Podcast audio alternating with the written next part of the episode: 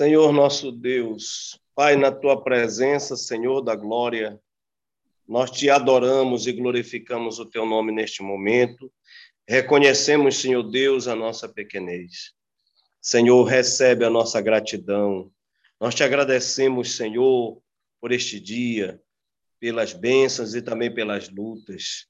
Porque, Senhor, a tua palavra diz que as tribulações, elas produzem a paciência, Senhor, e a paciência produz a experiência, e a experiência produz a esperança. Nós estamos aqui reunidos com o propósito, Senhor, de aprender mais de Ti, de ouvir a Tua voz, de sentir a Tua presença, de Te adorar. Senhor, eu intercedo por cada componente neste momento, por cada pessoa, cada família representada. Fala com cada um de nós, fala comigo, Senhor. Toma primazia neste momento. Em nome de Jesus, nós te pedimos. Amém e amém. Amém. Amém, pastor. Fique à vontade, tá? Para começar. Amém.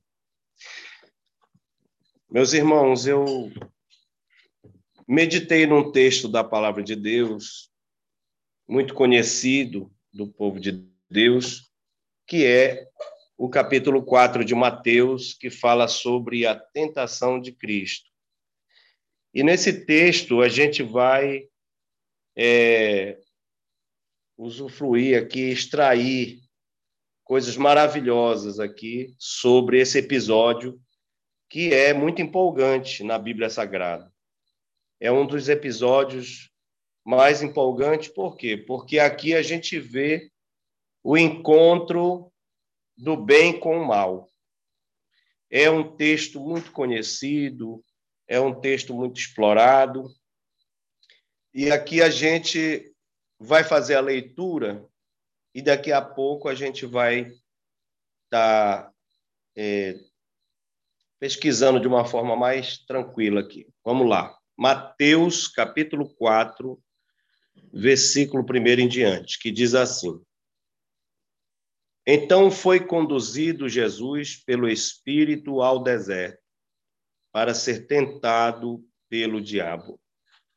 E tendo jejuado quarenta dias e quarenta noites, depois teve fome. E chegando-se a ele o tentador, disse: Se tu és o filho de Deus, manda que essas pedras se tornem em pães.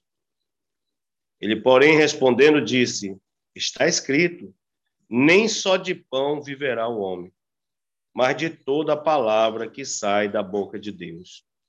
Então o diabo o transportou à cidade santa e o colocou sobre o pináculo do templo. E disse-lhe: Se tu és o Cristo de Deus, o Filho de Deus, lança-te daqui abaixo, porque está escrito: aos seus anjos dará ordem a teu respeito, e tomar-te-ão nas mãos, para que nunca tropeces em alguma pedra. Disse-lhe Jesus: Também está escrito: não tentarás o Senhor teu Deus.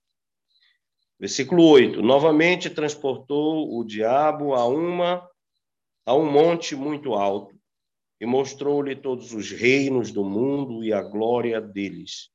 E disse-lhe: Tudo isto te darei se prostrado me adorares. Então disse-lhe Jesus: Vai-te, Satanás, porque está escrito: ao Senhor teu Deus adorarás e só a ele servirás. Então o diabo o deixou, e eis que chegaram os anjos e o serviram. Amém? Glória a Deus. Amém. Muito bem. Como eu havia dito, é é um dos estudos, é um da, dos textos maravilhosos, né, muito empolgantes da Bíblia Sagrada, porque a gente vê o encontro aqui do bem, do mal, e ele traz algumas lições para a gente. Né? Traz lições nas, na, na fase da tentação ali, as três formas que o diabo tenta Jesus, traz a lição pelo fato de Jesus ter sido conduzido pelo Espírito Santo. Quem, quem ainda se depara pela primeira vez com um texto como esse e lê assim: então foi conduzido Jesus pelo Espírito pode ver que está com, com E maiúsculo, é o Espírito de Deus, né? ao deserto para ser tentado. Né?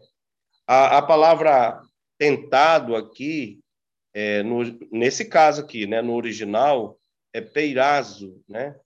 É, significa um teste. Ele foi levado para ser avaliado, né?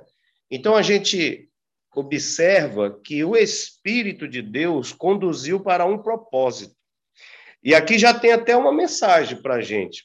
Pra, nesse momento, eu não sei como está a situação dos irmãos, como é que estão tá os projetos de cada um, mas tem momento na minha na tua vida que a gente é conduzido certas para certas situações que alguns de nós acabam atribuindo isso ao inimigo. Não, isso aqui foi o inimigo. E, na verdade, Deus está conduzindo, o Espírito de Deus está conduzindo a gente a passar por aquela fase, por aquele lugar, ou por aquela situação, para que o nome de Deus seja glorificado e também para que eu e você seja aperfeiçoado.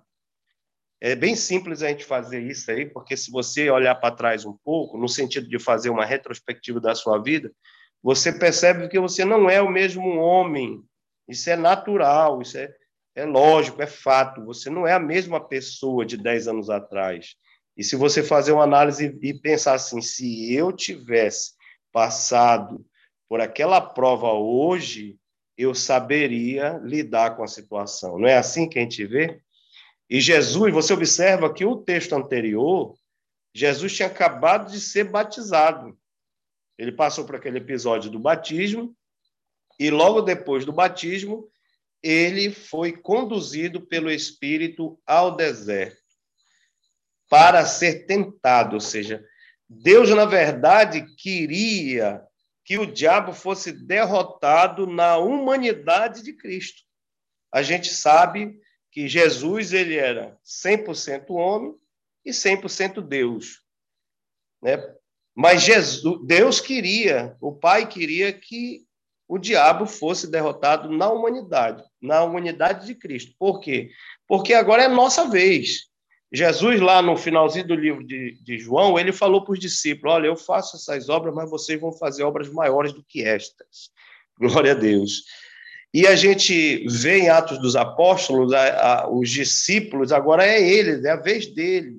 E nós somos a continuidade dessa igreja primitiva. Agora é nós, nós estamos pegando no arado, nós temos nossos desafios, nós temos aí muitas coisas que a gente enfrenta todo dia. O apóstolo Paulo disse que nós somos levados como ovelha ao matadouro. São desafios, né? E nós somos conduzidos. Aquele que realmente entregou a vida a Jesus, ele é conduzido pelo Espírito. Eu até eu recomendo sempre na igreja que eu estou dirigindo aqui na cidade de Augusto Correia, eu digo para os irmãos, irmãos, todo dia antes de dormir, peça a Deus sabedoria, peça a Deus força, peça saúde, claro, a gente tem que pedir saúde, mas principalmente sabedoria. E no dia seguinte, quando acordar, apresente para Deus, Senhor, me dê sabedoria. Eu não sei o que eu vou enfrentar hoje, eu não sei se eu vou ser afrontado, eu não sei se eu vou ser decepcionado, mas me dá sabedoria. E Deus, logo depois do batismo de Jesus, o início do ministério de Jesus, ele é conduz Jesus ao deserto para ser tentado. E o texto diz que Jesus jejuou 40 dias e 40 noites. Aqui há uma discussão muito grande entre os estudiosos, teólogos, né? Porque cientificamente a gente sabe que um ser humano só pode so sobreviver de três a cinco dias sem água. 70% do nosso corpo é, é água, né? E aí fica, ele precisaria de uma intervenção divina para que Jesus suportasse esses 40 dias sem água. Mas isso aí não é problema, porque a gente sabe que existe o jejum parcial, né? O jejum integral e parcial. Nesse caso aqui foi 40 dias. Né? Então, se Deus realmente queria que o diabo fosse derrotado na humanidade de Cristo, ele não poderia intervir. Era só Jesus e o diabo ali. Então, tinha que, ser, tinha que ter o jejum e pelo fato também do texto dizer que no final, vamos observar aqui, olha, e tendo Jesus 40, jejuado 40 dias e 40 noites, depois teve fome. O texto não fala que teve sede. Mas tudo bem, de qualquer forma, foi um jejum. Foi um, um grande propósito. Aqui traz uma lição para a gente. Eu vejo muitos irmãos hoje colocando barreira para jejuar, né? Ah, pastor, eu não posso jejuar porque eu tenho um problema de estômago, não sei o quê o jejum não é só deixar de beber e deixar de comer. Claro que a palavra jejum significa isso, se abster-se de alimento, de água. Mas o jejum, ele é, é, é são, são vários fatores, é o propósito espiritual. Infelizmente, a gente vê hoje muitos cristãos jejuando sem propósito. Isso não tem validade. Pastor, o senhor pode provar isso? Lá em Isaías, você pode até riscar aí com a caneta, Isaías capítulo 58. Lá vem Jesus, ele, ele, Deus, ele fala através do profeta Isaías, ele diz assim: Não é este o jejum que eu requererei de vocês? Que desate das ligaduras da impiedade e que trate bem os órfãos, as viúvas e o estrangeiro, ou desterrado, né? Então a gente percebe que Deus fala através de Isaías, Isaías 58, me confirma aí depois. Ele, ele fala através da boca de Isaías que o jejum não é só deixar de beber e de comer. Ele tem um propósito. Jesus ele veio ao mundo, ele veio com um propósito e ele veio dar exemplo. Não era porque ele era Deus, ele é Deus que ele vai ali, ele entrou, ele veio dentro da legalidade, olha, nasceu de uma mulher, forma humana, passou por todas as tentações, passou pelo batismo para dar exemplo, iniciou o ministério dele e foi passar pelo fato da, pelo o processo da tentação e foi pesado. Agora ele deixou o exemplo de se preparar para que tenha intimidade com Deus eu e você jamais nós teremos intimidade com Deus se a gente não tiver propósito. A gente precisa ter um propósito, não só deixar fazer o jejum simples, um jejum simples. Tudo bem que se, se você vai fazer um jejum, você não dá conta de fazer até meio-dia, mas se você acordar, apresentar, de noite, quando vai dormir, já apresenta. Senhor, te apresento esse jejum. Aí amanhece o dia, aí não toma o café, e vai até 10 horas da manhã, por exemplo, esse jejum é válido. Você fez um propósito ali. Aquele processo ali de deixar de beber, de comer, é válido. Agora, durante o dia, você tem que manter o propósito espiritual. É a comunhão com Deus, é amar o próximo, é saber perdoar. Agora, eu vejo, nesses 20 anos que nós estamos pastoreando a igreja, eu vejo muitos irmãos com dificuldade, eles vão até para a consagração, são contribuintes da obra, mas quando chega o momento da tentação, ele abre o verbo, ele perde a cabeça e ele esqueceu até que está com jejum, está em jejum. Então caiu por terra todo o propósito. Aqui no texto a gente percebe que Jesus estava mesmo armado com aquele propósito. Jejuou os 40 dias, o fato de ser 40 dias aqui não significa uma regra, claro, todo mundo sabe disso, mas para aquele processo ali, ele precisou dos 40 dias e 40 noites. E aí, quando terminou o jejum, chegando-se a ele o tentador, aí sim.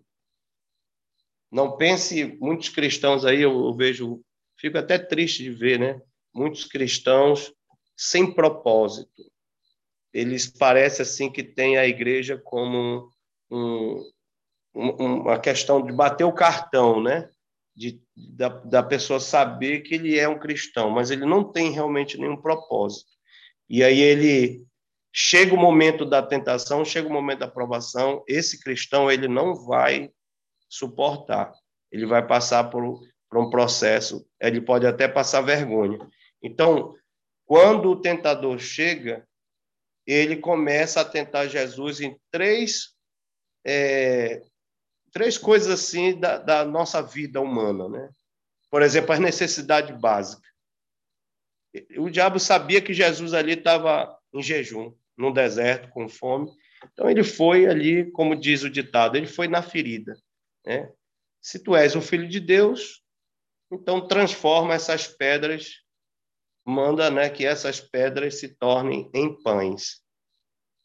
Isso aqui simboliza todo tipo de tentação que o inimigo, muito inteligente, ele vai é, direcionar, ele vai tentar fazer esse irmão, essa irmã, esse obreiro e até mesmo um pastor as necessidades básicas. Do pobre ao rico, todos nós temos necessidades. E é, o inimigo, muito inteligente, ele vai montar um cenário, uma armadilha perfeita. E ele tem muita paciência. Muitos crentes não têm paciência, mas o inimigo sabe ter paciência. Ele sabe esperar o momento certo. E aqui você percebe que ele esperou, quando Jesus terminou o processo ali do jejum, o inimigo entrou. Isso aqui já é Deus falando conosco nesse momento. Muito cuidado. Deus me revela, eu sinto a presença de Deus aqui nesse momento, e Deus me revela aqui que qualquer um de nós aqui que está participando aqui dessa videoconferência, dessa palavra, a gente tem que ter muito cuidado, porque o inimigo, ele prepara laços perfeitos, sabe, para pegar, pegar o cristão. E nesse momento que eu estou pregando aqui, eu sinto a presença de Deus, e eu sinto Deus falando com pessoas nesse momento, dizendo: minha filha e meu filho, tome cuidado.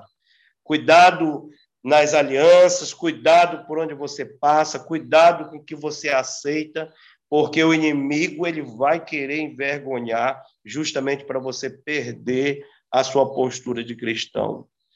Mas nessa noite, isso está derrotado em nome de Jesus o inimigo não vai te pegar, não vai te laçar, porque o Espírito de Deus vai te direcionar e quem crê, diga amém. Amém. Amém. E chegando-se a, a, ele, o tentador, ele fez a primeira tentação, foi nas necessidades básicas. Quantas pessoas hoje, olha, cá para nós, esse período agora que nós vamos viver, que é o período eleitoral, o diabo vai pegar muita gente nas necessidades básicas. Nós somos sabedor disso, né? Através, infelizmente, né, desse processo eleitoral, muito candidato vai comprar o voto de muita gente através das necessidades básicas. Infelizmente, muita gente, cristão ou não, vai vender o seu voto por causa da necessidade básica. Né? Então, Fica aqui o alerta: todo cuidado é pouco. Mas o outro fator foi que o inimigo. Aí Jesus respondeu: disse, está escrito: nem só de pão viverá o homem, mas de toda a palavra que sai da boca de Deus. O fato interessante aqui é que Jesus traz uma lição para a gente que eu e você tem que estar sempre preparado para responder, para revidar, para refutar Lá em, na carta, na segunda carta de Pedro, eu queria que alguém me corrigisse, por gentileza, é a segunda carta de Pedro, capítulo 3, versículo 15. Me corrija aí, por favor, se está certo esse texto. Pedro diz assim: ó, estais sempre preparado para responder com mansidão e tremor a qualquer que vos perguntar a razão da fé que há em vós se não for na segunda carta de Pedro, é na primeira, capítulo 3, versículo 15, que fala sobre você estar preparado para responder. E se for responder, tem que responder com tremor, porque é Deus é que te usa, é Deus é que te colocou a palavra no teu coração, no teu entendimento. Vai ter momento que você vai ser tentado e você vai estar cheio dessa palavra e você não vai aceitar, não, isso aqui é errado porque está escrito, porque você tem o um entendimento da palavra. Louvado seja Deus. É por isso que é importante o cristão ele se estruturar na palavra. A gente vê hoje muitos movimentos é, de igrejas que investem muito nos movimentos que eles dizem que é movimento pentecostal, é movimento espiritual, mas o, o verdadeiro, eles dizem que isso é avivamento, mas o verdadeiro avivamento está na pessoa se encher da palavra. Jesus aqui, ele é a própria palavra, tudo bem, ele é a palavra viva, ele refutou com, com o inimigo, ou seja, o bem combateu o mal e derrotou o mal. Na hora que o inimigo lançou a proposta, olha, dá para fazer assim, olha, tu pode transformar a pedra em pão, tu tá com fome. Aí Jesus disse, mas nem só de pão viverá o homem, mas de toda a palavra. Aí alguém diz assim, então eu vou comer Bíblia, e minha necessidade básica é porque Jesus ele tem a solução para as tuas necessidades básicas. Lá em Mateus capítulo 6, Jesus ele diz assim, ó, buscar em primeiro lugar o meu reino, e estas coisas serão acrescentadas, bendito seja Deus. Quantas vezes muitos de nós tivemos situações que a gente amanheceu o dia sem ter condições de pagar nossos compromissos e até mesmo cuidar da nossa família sem ter estrutura. E naquele mesmo dia, Deus deu uma ideia, Deus deu uma solução, porque é a palavra de Deus dá a resposta. Por isso que Jesus disse: nem só de pão viverá o homem. E é verdade. O pão é para o corpo físico, mas a palavra, quando ela entra na mente do, do ser humano, esse ser humano tem ideia, né? Eu vou relatar aqui rapidinho o que aconteceu comigo em Ananideu. Eu estava desempregado e, de repente, eu buscando a Deus, Senhor, me dá uma ideia. Eu preciso de uma ideia. Eu preciso ganhar dinheiro para sustentar minha família. De repente, um rapaz parou com isopor perto de mim, cheio de caldo de cana, e disse assim: Eita, eu estou cansado. Eu, eu, eu, vendi o dia todo lá em Mosqueira e desisti e vim embora. O que é isso? É caldo de cana. Eu vou, eu vou desistir, eu vou entregar esse caldo de cana. Eu digo, me dá esse caldo de cana que eu vou vender ele agora. Eu peguei o caldo de cana, botei dentro do meu carro, e o meu carro era um carro-som que eu usava para fazer trabalho evangelístico na igreja. Era um carro meu mesmo. E eu saí, botei a, o microfone aqui na boca e comecei a divulgar o caldo de cana. Olha o caldo de cana de Santo Antônio do Tauá, porque era de lá o caldo de cana. É seis reais o litro, quem quiser. Olha, tem fósforo, magnésio, é energético. Você que está amamentando e tal. E de repente Deus me deu aquela ideia. Eu vendi todo o isopor de caldo de cana. E aí cheguei com dinheiro, paguei a mulher do caldo de cana, aquela mulher começou a fornecer caldo de cana para mim. Sabe o que aconteceu? Em um mês eu vendi 1.600 litros de caldo de cana. Eu estava ganhando mais de 3 mil reais. Aí eu te pergunto, realmente nós não vivemos só de pão, mas a palavra que está em nós, ela dá uma ideia. Eu profetizo nessa noite, eu não sei qual é o teu projeto, mas essa palavra que está inserida na tua mente, no teu coração, ela vai te dar uma ideia e você vai executar esse projeto, você vai conquistar essa situação situação que você está buscando, louvado seja Deus. O inimigo não desistiu e veio a segunda vez, já tentando na outra fase da vida de qualquer um de nós. Quando Jesus refutou, de repente o, o diabo transportou a uma cidade, a cidade santa, e colocou sobre o pináculo do templo. O pináculo do templo é a parte mais alta do templo. Né? A gente lê esse texto, a gente acha que isso aconteceu em questão de minutos, de horas. Mas isso aqui pode ter acontecido com Jesus em questão de dias.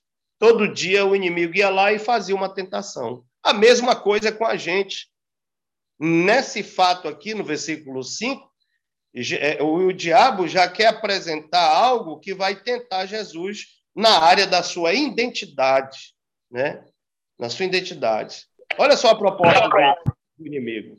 E colocou sobre o pináculo do templo e disse: Se tu és o filho de Deus, Lança-te daqui abaixo, porque está escrito: aos seus anjos dará ordem a teu respeito para tomar-te pela, pela mão e, e nunca vai tropeçar em pedra alguma. O inimigo estava tentando Jesus na área da identidade de Jesus, para Jesus colocar à prova se realmente Jesus era o filho de Deus. E isso você é colocado. Você é colocado em prova 24 horas pela sociedade. Hoje vivemos numa guerra, né? Uma guerra política e religiosa, vocês sabem disso. E é colocado em xeque toda hora, é colocado em questão a nossa identidade como cristão. Ou a pessoa é ou não é. Mas aí Deus está te dando uma orientação através dessa palavra, através desse estudo. Jesus outra vez refutou e disse: Está escrito, não tentarás o Senhor teu Deus. Ou seja, eu não preciso colocar é, é, Deus aprova, não preciso estar é, tentando a Deus. Deus está no céu, eu estou aqui. Olha a oração do Pai Nosso. Né? Pai Nosso que estás no céu, santificado seja o vosso nome. É um modelo de oração. Já é para a pessoa entrar na oração e saber que Deus está em cima e nós estamos aqui. E aí, Isaías também, Isaías 55, se não me falha a memória, diz assim: olha, os meus caminhos são mais altos do que os vossos caminhos, e os meus pensamentos são mais altos do que os vossos pensamentos, assim diz o Senhor dos Exércitos. Eu não posso fazer coisa além do que eu tenho em mãos. A gente não pode ficar contando com as coisas que não. É, a fé é uma coisa e a imprudência é outra. Muito cuidado, todo cuidado é pouco. Temos que ter fé, é o firme fundamento das coisas que não se vê e a confirmação, né, das coisas que se esperam. Tudo bem, mas o crente ele é prudente. Jesus refutou e disse: "Não tentarás o Senhor teu Deus", né? Eu me lembro de um de episódios de crentes dizendo assim: "Não, eu, eu não preciso de médico, eu não preciso de remédio, porque Jesus cura, ou coisa parecida. Agora, na pandemia, nesses dois anos de pandemia, eu vi muita gente falando assim, dessa forma. Isso é imprudência, isso é falta de sensatez. Né? Jesus diz: Não tentarás o Senhor teu Deus. A outra fase da tentação, novamente, o diabo transportou Jesus a um monte muito alto e fez uma proposta. Mostrou-lhe todos os reinos do mundo e a glória deles. E disse-lhe: Tudo isto te darei se prostrado me adorares. Olha a proposta do inimigo. É a proposta que a gente recebe 24 horas aí, para a gente deixar a nossa posição de cristão e ir para o mundo. Deus está falando contigo nessa noite. Não se venda. Cuidado, não se venda. O inimigo, 24 horas, ele te propõe isso, direto e indiretamente não se venda, não troque o sagrado pelo profano. Louvado seja Deus. Deus está falando contigo. Deus tem porta para ti. O que é teu é teu. Deus vai te dar. Louvado seja Deus. O homem natural, o homem carnal, ele, se possível, ele mata para poder adquirir o poder. Mas você não. Você é como José. José tinha uma promessa, por mais que até os irmãos dele não acreditavam nele, não botava fé no ministério dele, até venderam, traíram ele, mas Deus colocou ele como governador. Bendito seja o nome do Senhor. Nessa noite, eu gostaria de encerrar aqui a minha participação dizendo que é, Jesus ele traz muitas lições importantes para a gente. E no finalzinho do texto, e disse: Tudo isso te darei. Ele fez a proposta e Jesus disse: Vai-te, Satanás, porque está escrito: Ao Senhor teu Deus adorarás e só a ele servirás. Então o diabo o deixou e eis que chegaram os anjos e serviram. Eu quero fazer, profetizar aqui, dentro dessa palavra, algo para todos nós aqui. É, Tiago, se não me falha a memória, capítulo é, primeiro, é, no primeiro capítulo da carta de Tiago, é, diz que a gente deve resistir o diabo e ele fugirá de nós. Tem muita coisa que vem é, de encontro a gente, que se apresenta na nossa frente para que a gente saia da posição. Resista, resista. Mas para você resistir, você tem que ter um compromisso com Jesus. Para você resistir, você precisa estar em oração, como Jesus mostrou aqui no texto. Ele passou pelo processo do batismo, ele deu exemplo, ele teve que se batizar. João Batista nem queria batizar ele, ele disse: Não, me batiza, que é para dar exemplo para que se cumpra. E aí ele fez o jejum, mesmo sendo Jesus, mesmo sendo Deus, ele fez o jejum, ele se preparou, porque ele estava em forma humana, ele precisa estar mortificado, ele precisava estar, e nós precisamos precisamos, nesses últimos dias, estar mortificado, estar de propósito para poder vencer. Eu quero, nessa noite, profetizar a bênção sobre a sua família, profetizar que você está recebendo uma unção diferente de Deus nesse seu propósito. Você não será envergonhado, porque Deus conhece o teu coração, Deus colocou a palavra dele no teu entendimento e Deus vai te dar vitória nesse propósito que você está tendo. As coisas mais impossíveis que você pensa que Deus que Deus ele está realizando e que muitas pessoas pensam que não vai acontecer na tua família, o que não acontece, pois Deus vai fazer acontecer na tua vida na tua família e muitos vão dizer grandes coisas fez o Senhor por este Muitas coisas Deus já está realizando a teu favor, porque você está sendo conduzido por Deus, você está sendo preparado por Deus. Que Deus abençoe a sua vida, a sua família. Um grande abraço a todos e fique na paz do Senhor.